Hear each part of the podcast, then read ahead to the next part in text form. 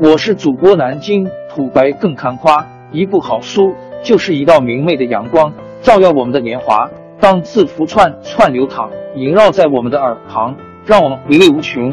天津上元书院又和你们见面了，欢迎您的收听。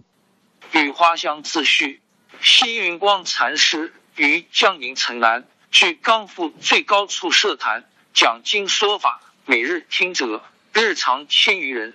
如欲入世者，听讲经而善，欲尽于善，虽有不善，亦悔改而从善。或有志出世者，闻法而信明信朗，其功胜于恒沙宝石。缘此而感召上天与花，异相远习。后名其地为雨花坛。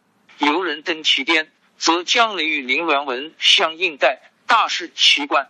自梁立经，昭然耳目，垂珠不朽。于新县久矣，乃将无阳进时之时事，漫以通俗理言，记录若干。昔眼前报应虚如，警醒明通要法，印传还字。凡爱美人听之而可光明，兼贪刻读人听之而顿改仁慈敦厚。若有忧愁苦恼之徒，听讲而得大快乐；或欲毁先谤佛之辈，自闻谈说，亦便虔信皈依。若夫出世之高者，往习净土，任专参悟，可照其功而正果位。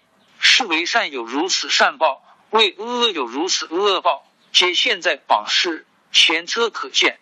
种种是说，虽不敢上比云师之教寄予花，然而醒人之迷悟，妇人之天良，与云师之讲义微同。因望以与花香名之极。